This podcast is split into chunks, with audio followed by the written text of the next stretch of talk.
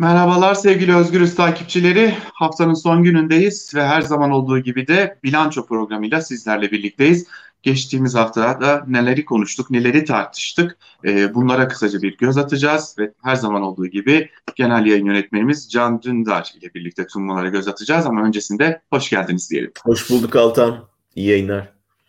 Çok teşekkür ederim. Ee, aslında yayından önce konuştuk, pek bir şey yok dedik ama e, e, gündemde de bayağı bir konu olduğu için öne çıkan bir konu yok ama farklı farklı birçok konu var. Ama e, bunların içinde en öne çıkan konulardan biri elbette ki Diyanet konusu. Profesör Doktor Ali Erbaş'ın tartışmaları. E, fetva vermeye devam ediyor ama siyasete ilişkin fetva vermeye devam ediyor. Ve açık söylemek gerekirse anayasalda bir suç işliyor aslında. Hem memur olarak bir suç işliyor hem de anayasal bir suç işliyor. E, siyasete gireceği konuşuluyor. Fakat bir de Diyanet'in konumunun değiştirilebileceğine dair de bir takım iddialar var. E, bir bakanlık statüsü ya da e, Pakistan'dakine, Mısır'dakine benzer bir yapıya e, kavuşturulabileceğine dair de iddialar var. E, siz ne diyorsunuz? Bu tartışma laiklikle ilgili ciddi bir noktaya gittiğimizi gösteriyor gibi. Evet sen e, hani gündem biraz daha sakin deyince şunu düşündüm.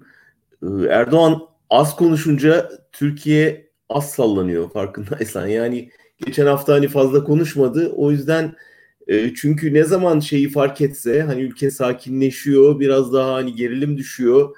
Belki insanlar o kadar birbirine büyük hamaset şeyleri göstermiyorlar ya da hakaret etmiyorlar. Direkt giriyor, gündemi belirliyor, 3-5 konu atıp çekiliyor. Ee, yani bu haftaki sakinliği biraz Erdoğan'ın sessizliğine de bağlamak mümkün ama onun yerine şimdi dediğin gibi Diyanet İşleri Başkanı konuşmaya başladı ve gündem belirlemeye başladı. Bunun da ben biraz planlı olduğunu düşünüyorum doğrusu. Yani e, dini siyasette özellikle seçim sürecinde konuş kullanacakları çok belli oldu. Ve Diyanet İşleri Başkanı'nı bir tür e, koçbaşı gibi hani hem laikliğin kalesine saldırtıyorlar hem de gündem belirliyorlar ve hani günahlar yasaklar üzerine bir e, seçim stratejisi olabileceği anlaşılıyor.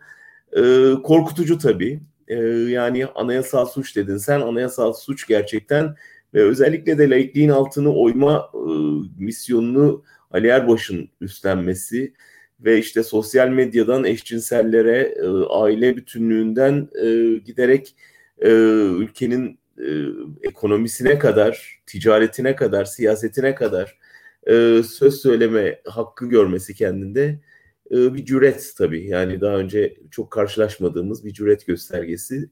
Evet bir Şeyhülislam e, rolü üstlendiğini görüyoruz. O açıdan sen de bu haftaki Ankara kulisinde hani milletvekili olmak istiyor e, söylentilerini vurguladın, o kulisi verdin. Ben şu andaki pozisyonun herhangi bir milletvekilinden çok üstünde hatta birçok bakanın çok üstünde olduğunu düşünüyorum. Ali Erbaş'ın. Yani hem bütçe itibariyle biliyorsun 5-6 bakanlığın bütçesine eş değer bir bütçeyi yönetiyor. Kadro açısından koca bir orduya hükmediyor. Din, bir din adamları ordusuna hükmediyor. Ee, Erdoğan'a yakınlığını düşünürsen e, İslam fetvaları, İslam adına fetva veren pozisyonu düşünürsen gerçekten de e, şu anda neredeyse kabinenin de üstünde bir yerde. Yani e, padişahla e, onun e, şey işte kulları arasında bir Şeyhülislam rolüyle oturdu ve işte en sonunda şeyi söyledi zaten yani bu sosyal medya kul zihniyetinin aleyhine çalışıyor diye. Yani biz yeterince kullaştıramıyoruz sosyal medya olduğu için gençleri e, noktasına kadar geldi. Belli oldu yani Türkiye'nin önümüzdeki süreçte bir hani askere hükmeden Milli Savunma Bakanı'nın ön planda olacağı, iki e, koca bir işte dindarla din din adamları ordusuna hükmeden Diyanet İşleri Başkanı iki koldan e, bu kampanyayı yürütecekler gibi görünüyor. Anlatınca hani dizilerde tabii kitaplarda okuduklarımızın e, artısında bir de dizilerde gördüğümüz böyle Osmanlı'yı canlandırmamak da mümkün değil gözümüzde. Yani ordu, din ve yönetici. Başka hiçbir şey yokmuş gibi bir e, tablo giderek netleşiyor. Bunun zaten yargının pek de kalmadığını da e, Erdoğan Bayraktar'dan görüyoruz. Biz söyleyince belki suç oluyor ama eski bir AKP bir bakan e, artık 17-25 Aralık'ı itiraf etti. E, üç gün önce de Fikret Bila ile bir telefon görüşmesi gerçekleştiriyor. Bizimle Özgürüz Radyo'ya yaptığı o önemli açıklamaların ardından. Ve Fikret Bila diyor ki ben evet 8 yıldır boğazımda bir yumru var. Ne, ne içtiysem geçmiyor boğazımda bir düğüm var. Ve ben tarafsız savcıların bu dosyayı incelemesini istiyorum. Şimdi biz de dosyalarımızın tarafsız savcılarca incelenmesini istiyoruz ama bize farklı isimler takılabiliyor ama eski bir bakan, hala AKP üyesi bir isim. E, belki 17-25'i konuşuruz bu nokta bana çok dikkat çekici geldi. Siz nasıl değerlendiriyorsunuz? Yani tarafsız savcı bulabilirse tabii ki biz aradık bulamadık. Ama belki Bayraktar bulabilir. Bulursa hepimiz için istifade edebileceğimiz bir yargı e, yolu açılır. Ne yazık ki artık en iyi kendisi biliyor olması lazım ki Türkiye'de tarafsız yargıç, tarafsız savcı diye bir şey kalmadı. Ee, eğer Erdoğan Bayraktar'ı cezalandırmaya karar verdiyse iktidar ki öyle oldu. E, bunu düzeltme şansı ancak bu iktidar devrildikten sonra mümkün olacak. Onu da kendisi çok iyi biliyor. Benim dikkatimi çeken biraz e, sanki senle görüşmesinden sonra attığı e, tweetlerde bir geri adım alameti vardı sanki. Hani bunu hazırlayan savcıların şeyine dönük eleştirel bir tavır almıştı. Bu son bilaya verdiği demeçte yine sanki boğazındaki yumrudan filan anlıyoruz ki öbürleri hırsız ben değilim demek istiyor değil mi? Ben öyle anladım. Yani, e, yani dolayısıyla onlara yönelik öfkesi dinmiyor e, ve hani ben temize çıkarım onlar düşünsüne getiriyor ki yani e, iddialara baktığında öyle. E, ama burada şey kalıyor hani geriye hani çalmakla çalanın önünü açmak, çalanın, çalanın önünü açacak e, kararlara imza atmak e, arasında ne kadar bir etik farkı var? Hani bunu sorgulayabiliriz olsa olsa. E, acaba ben emir kuluyum, Erdoğan istedi, ben yaptım demekle sıyrılabilecek mi? Tarafsız savcı bulsa bile e, bununla e, kurtulabilecek mi? Boğazındaki yumruğu en azından çözülebilecek mi? Ondan çok emin değilim. Aslında şunu da söyle, söyleyerek belki konuyu e, noktalamış oluruz. E, kalmak bir yerde bulunan bir şey almak değildir sadece belki de. Çünkü bu bahsi geçen imar oynatmalarıyla bir kalem oynatmasıyla değişen o imarlarla birlikte hazinenin yani e, aslında ülkenin Aynen. kasasına girecek milyonlarca doların gittiğini biliyoruz. Sadece Aynen. bir zorlu bile bunu biliyoruz. Bu belki var olanı değil ama gelecek olanı çalmaktır. Gelmeden evet, almak. Yani bunun neden bir yumru oluşturmadığını ben de merak ediyorum yani değil mi? Hani e, tamam evde evet. kas, sayma makinesi bulunmadı ama onun yol açtığı tahribatta birçok insanın ekmeği e, elinden alındı. Hepimizin geleceği elimizden alındı ve e, yani önünü açtığı, senin de dediğin gibi bir imza ile önünü açtığı insanlar evinde para sayma makineleri topladılar. Yani şimdi burada tamam bir fark var ama bir nüans farkı var. Yani öyle çok da büyük bir e, onlar hırsız ben tertemizim diyeceği bir durumda yok. Yani keşke gerçekten bir savcı olsa da bunları sorgulasa ama olmayacak demek değil. Hepimiz biliyoruz ki e, bu yargılamalar yapılacak ve o zaman belki bütün boğazdaki yumrular tek tek e, çözülme şansı verilecek. E, evet, hatta onu belki bu konuyu da biraz değerlendirmek gerekecek. Ee, barış, e, barışın barış terk olduğunun olması lazım. E, bürokraside fotokopi döneminin başladığını da belirtiyor. E, bakanlar konuşuyor, eski AKP'liler konuşmaya başladı e, bilgiler sızıyor. Fotokopi dönemi başladı. E, sanırım o hep söylenen şey vardır ya e, biraz daha yakınlaşmış gibi görünüyor. Seçim geldikçe gidil, en azından bir iktidar değişikliği karşımıza çıkacak gibi. Siz ne dersiniz? Altan ilginç bir şey e, gözlemimi söyleyeyim. E, Almanya'da seçime iki hafta kaldı. Hani ben Türkiye'de yıllardır seçim izleyen biri olarak Almanya'da seçimleri izlemeye çalışıyorum. Yani böyle kaldırım kenarlarına büyük afişler, posterler asıldı ama onun dışında hani ülkenin seçime gittiğini gösteren gerçekten hiçbir şey görmüyorsun sokaklarda. Yani mitingler yok, konvoylar yok, büyük e, kitlelerin hareketliği yok. E, televizyonda medeni tartışmalar oluyor. Ara sıra kamuoyu yoklamaları yayınlanıyor ama o kadar. Yani şuna dikkat ettim. Türkiye'de seçime iki yıl var. Türkiye bayağı hani yarın seçim olacakmış gibi yaşıyor. Almanya'da seçime iki hafta kaldı. Hala bir seçim atmosferi yok. Yani bu da bizim ne kadar politize yaşadığımızı, ne kadar aslında e, seçmenin hepimizin e, dört gözle bir an önce sandığa gitmeyi ve ülkede değişimi ateşlemeyi beklediğimizi çok net gösteriyor. Ama orada bir de Almanya'da tabii ki kendi isteğiyle e, bırakan bir Merkel var. Onun da belki evet. küçük bir ayrıntı ama söylemiş çok, olalım. Çok önemli bir ayrıntı. Ee, evet yani istese çok kalabilirdi. İstese tekrar seçileceği kesindi. Ve e, yani Türkiye'de herhalde e, hiç düşleyemeyeceğimiz bir şey yapıp yeter 16 sene hükmettim. Şimdi sonra geleceklerin önünü açayım deyip çekildi. Ee, belki şu anda da biliniyor kıymeti ama Merkel'in hani birçok şeyine rağmen eleştirdiğimiz yanına rağmen e, siyasette bıraktığı iz daha çok uzun 10 yıllar hatırlanacaktır diye tahmin ediyorum. Hazır bu konuya girmişken tekrar Türkiye siyasetine döneceğiz ama e, son durum ne peki e, gözlemlediğiniz kadarıyla? Türkiye seçimlerinde gidişat mı? Türkiye. Almanya. Almanya için. Almanya'da yani ilginç gelişmeler var. Çünkü e, Merkel'in boşluğu tabii doldurulamadı. Yani bu kadar karizmatik bir liderin arkasından kim gelse o sıkıntı yaşayacaktı. Kendisi bir aday gösterdi ama gösterdiği adayı parti beğenmedi. Bu da bizde çok rastlanmayacak bir durum. Ee, onun yerine gelen aday da bir seri hata yaptığı için SDO şu anda iktidarın büyük ortağı erimekte. Yani merkez sağda ciddi bir erime var. Bunca yıllık iktidarın arkasından. Yeşillere büyük şans tanınıyordu. Yani bu seçimler özellikle işte büyük orman yangınları, sel felaketleri ve bütün e, bir iklim duyarlılığı oluştu Almanya'da. Onun da rüzgarıyla yeşillere çok büyük şans tanıyan bir kitle vardı ama Yeşillerin e, başında e, gösterilen Baerbock çok sanki acemi bir siyasetçi görüntüsü verdi. CV'sinde birçok şeyin hatalı olduğu, bazı doktora tezinde bazı alıntılarda intihal şüpheleri olduğu çıktı ortaya. Bunun üzerine bir güven kaybı oldu ve hemen sandık sonuçlarına şeylere yansıdığı kamuoyu yoklamalarına Yeşiller de çok iyi gitmiyor. Bir de şöyle bir şey var tabii yani şunu da göz önüne almak lazım. Almanya büyük sermayesi siyaset üzerinde ciddi söz sahibi. Yani şimdi burada getireceği kısıtlamalar özellikle otomotiv endüstrisi mesela yani ya da işte e, uçak devlerini düşünürsen şimdi buralarda ciddi kısıtlamalar öngörüyor yeşiller. Halbuki Alman ekonomisi tamamen bu büyük sermayeye dayalı e, silah satışı, araba e, e, ihracatı, uçak seferleri vesaire düşünürsen orada bir çıkar çatışması olması kaçınılmaz. Dolayısıyla sermayeyi de biraz ürküten bir şey yaptılar, kampanya yaptılar. Onun da etkisi olsa gerek. E, ilginç bir şekilde iki parti yükselişte.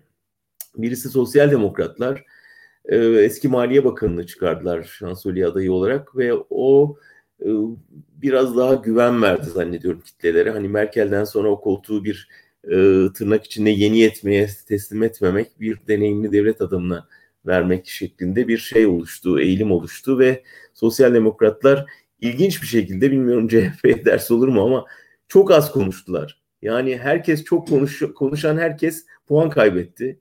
Çünkü birçok şeyde yani salgında kısıtlamalar soruluyor mesela. Ee, insanların canına tak etmiş. Ee, en ufak bir devam edecek lafında bile oy kaybı oluyor. Sosyal demokratlar daha sessiz kalıp diğerlerinin kendi kendini yok etmesini beklediler ve oylarını artırmaya başladılar bu iki nedenle. Bir de AFD, AFD Almanya'nın kanayan yarası, dipten dibe kanayan yarası, ırkçı parti, mülteci karşıtı, mültecilerin gönderilmesinden yana e, ve birçok hakların elinden alınmasını savunuyor. Böylece de Almanya'daki işini kaybeden orta ve alt grupların e, ilgisini çekiyor. E, dolayısıyla onların bir sürpriz çıkış yapması endişesi de var Almanya'da. İki hafta kaldı hemen göreceğiz sonuçları. Tabii bunun bir de Türkiye etkileri olacak e, ister istemez evet. sonuçları. Şimdi biraz Türkiye'ye dönmek istiyorum. Türkiye'de de böyle adaylık tartışmaları da e, elbette ki devam ediyor. E, mesela CHP Genel Başkanı Kemal Kılıçdaroğlu tek aday olmayabilir en azından ilk tur için. E, tek aday olmayabilir, farklı adaylar konuşabiliriz çıkışını yaptı. E, bu arada e, HDP eş genel başkanı Mithat Sancar da biz tek adaya yani ortak bir adaya karşı değiliz ama öncelikle ilkeleri konuşmalıyız. İlkeler üzerinden bunu belirlemeliyiz gibi bir çıkış yaptı. Tam da bu dönemde dikkat çekicidir ki CHP'den CHP'den bir heyet e, Erbil'e gittiler. Hem Irak Kürdistan bölgesel yönetimiyle görüştüler hem e, merkez yönetimden temsilcilerle görüştüler. e, Türkmenlerle görüştüler, e, orada Ezidilerle görüştüler ve şimdi bu görüşmeler e, özellikle e, takip ettiğim kadarıyla Kürt medyasında şöyle okunuyor. E, CHP e, Kürtlere buranın üzerinden bir mesaj veriyor. Hem e, biz geldiğimizde bu sorunu çözmeye talibiz mesajını veriyorlar. Hem de komşulara, komşu ülkelere biz geliyoruz bunu bilin, buna hazırlıklı olun mesajı da veriyorlar gibi bir izlenim var.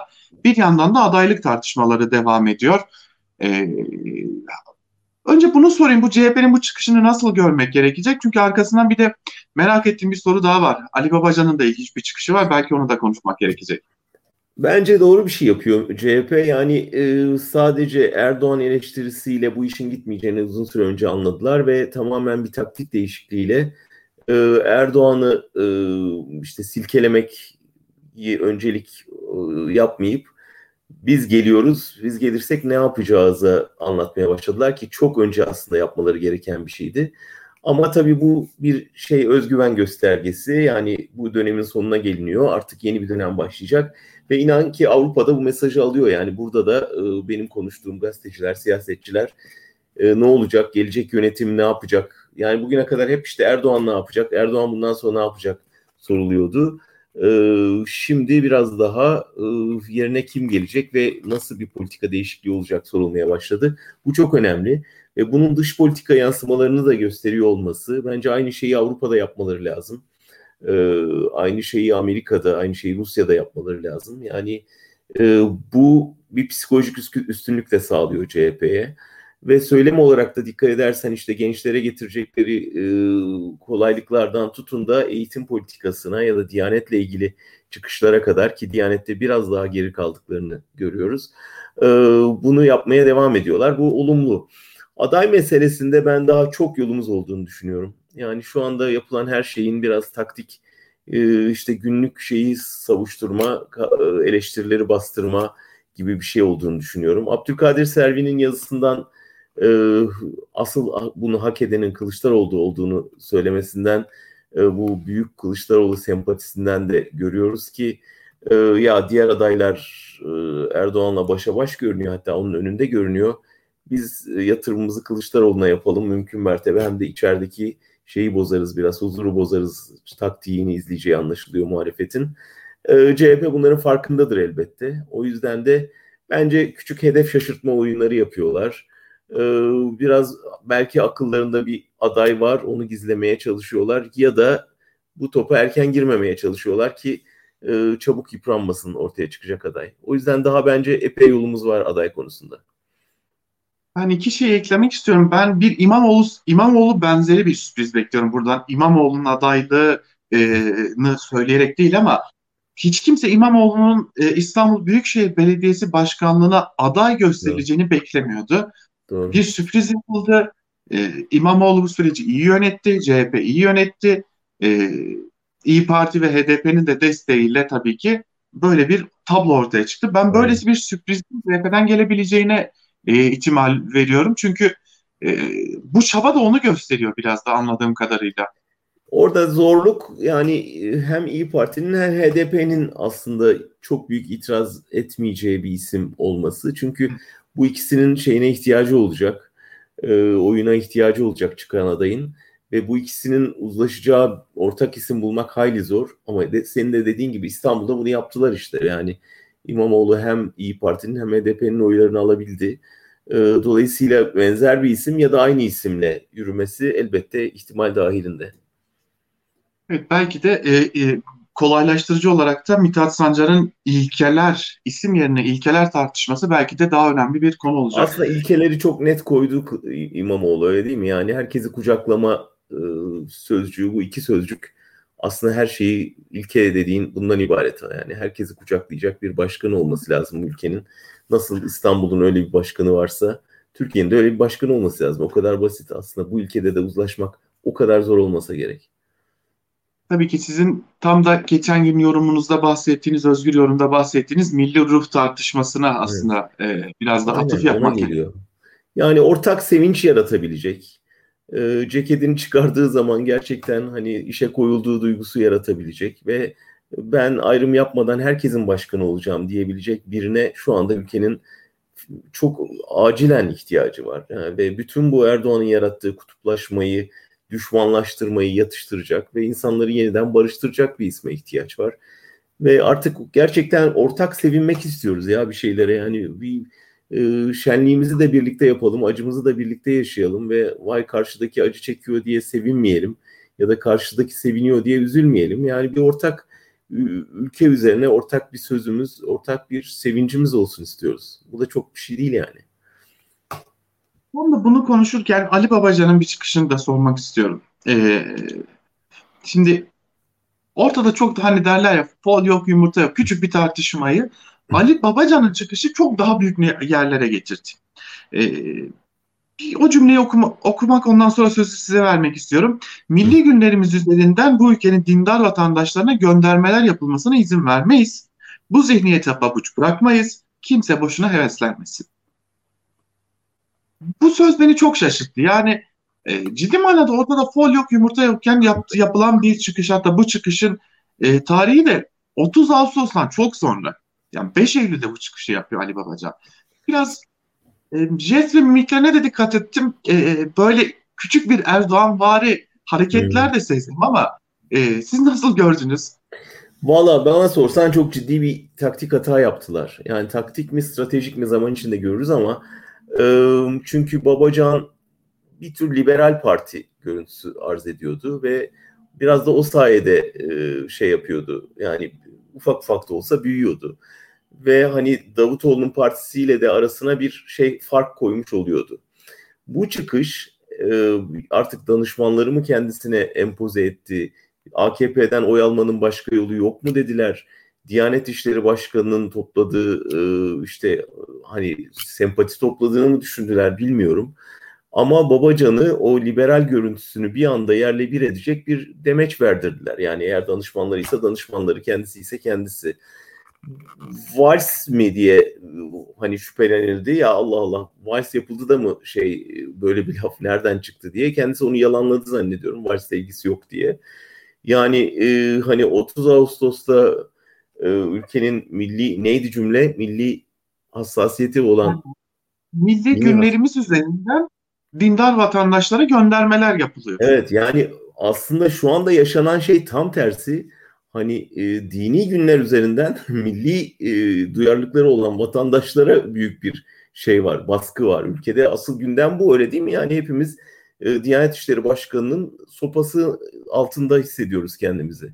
Dolayısıyla yani ülkenin gündeminde olmayan bir şeyi hatta tersi mümkünken ve asıl savunması gereken dinin bu politizasyonuna karşı çıkmakken tutup böyle bir şey söylemesi Dur bakalım hani bugüne kadar ki şeyle ancak 3-4 oy alabildik yüzde belki bunu artırmak için böyle bir yol mu deneyelim diye düşündüm bilmiyorum ama gerçekten o hani daha teknisyen, ekonomi bilen, Erdoğan'a mesafe koymuş liberal bir lider adayı görüntüsünü yerle bir eden bir çıkış oldu. Umarım farkına varmıştır.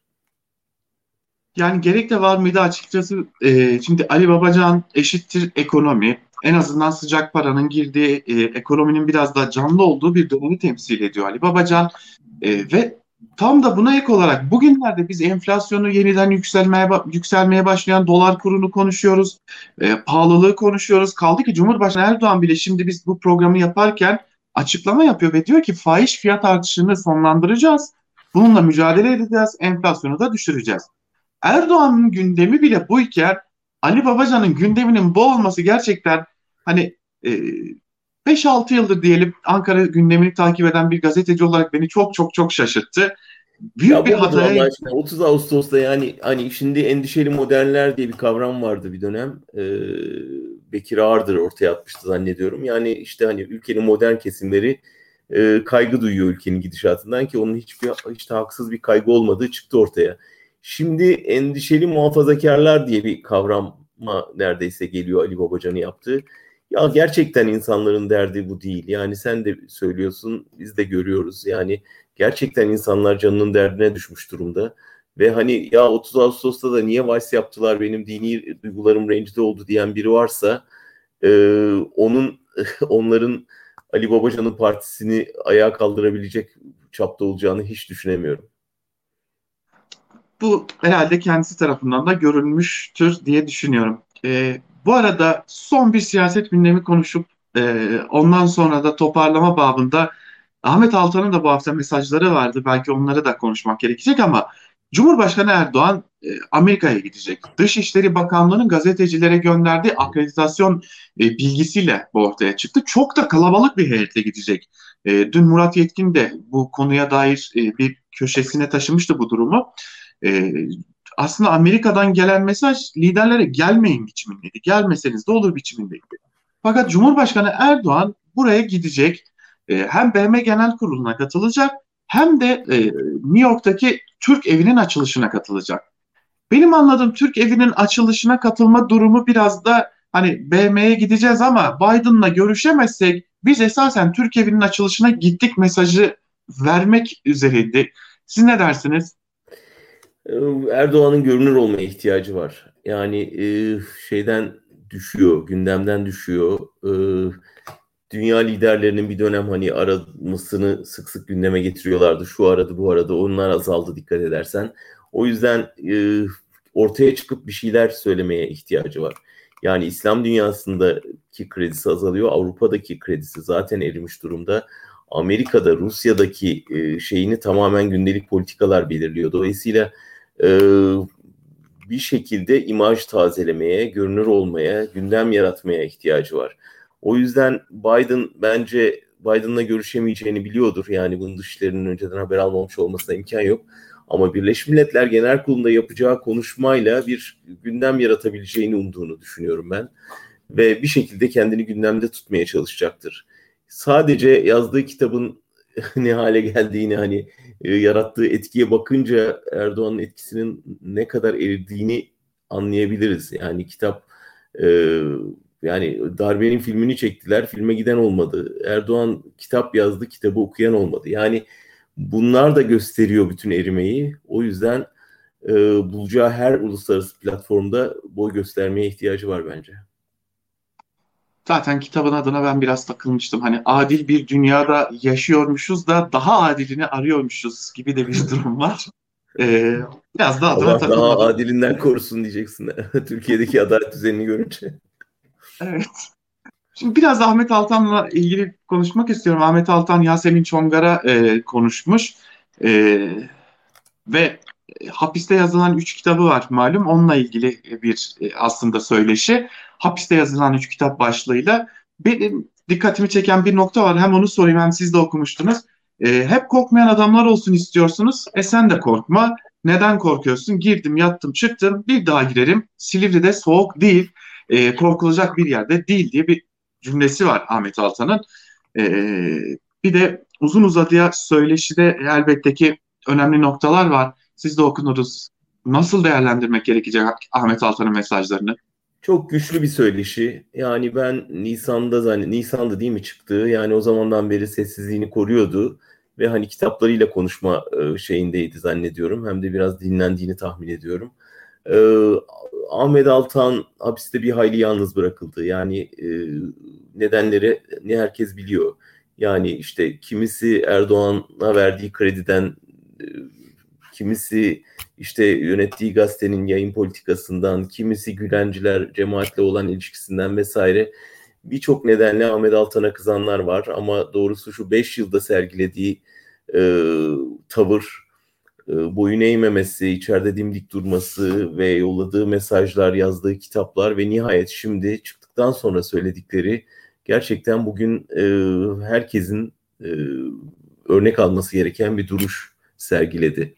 E, geçmişteki şeyi ne olursa olsun, tartışmalar her ne olursa olsun gerçekten Türkiye'nin önemli bir kalemi ve e, ortaya koyduğu tavırla da bence e, hani ülkedeki korku bulutunun dağılmasına önemli bir katkısı oluyor diye düşünüyorum. Ben hep e, Ahmet Altan konusunda e, Ahmet Şık'ın o tavrını yaptığı bir konuşmayı hep hatırlarım. E, iyi gazetecilik, kötü gazetecilik diye ayırır, ayırıyordu Ahmet Şık ama şunu söylüyordu. Ahmet Altan su katılmamış bir demokrattır. Evet. E, önemli olan nokta budur. E, bunun üzerinden konuşmak gerekecek. Geçmişte hatalar elbette ki olmuştur e, özellikle belki taraf gazetesi üzerinden tartışılacaksa ama E, bunu sanırım Ahmet Altan gibi bir ismi yalnız bırakarak yapmak çok da doğru durmayacak gibi de görünüyor. Dünyadaki etkisi Türkiye'dekinden çok daha yüksek onu söyleyebilirim. Yani özellikle Avrupa'daki Ahmet Altan adı Türkiye'dekinden daha güçlü yankılanıyor. Sanırım daha yüksek ses çıktı hatta Avrupa'dan e, evet. Ahmet Altan evet. özgürlüğü için. Aynen. Bugün de Ahmet Altan'la bitirmiş olalım. Hem siyaseti konuştuk, e, hem son durumu konuştuk, Almanya'yı konuştuk. E, belki haftaya daha neşeli oluruz. En azından bugün bu hafta biraz neşeliydik. E, sebebini söylediniz siz de. Belki önümüzdeki haftaya daha neşeli oluruz. Bugünlük de bilançoyu böyle evet. noktalayalım. Çok teşekkür ederim sizlere de. Ben teşekkür ederim. Sağ olasın. İyi hafta sonları Altan. Evet sevgili Özgürüz takipçileri bugünlük de noktalıyoruz bilanço programını. Bir başka programda yine Özgürüz'de görüşebilmek umuduyla. Hoşçakalın.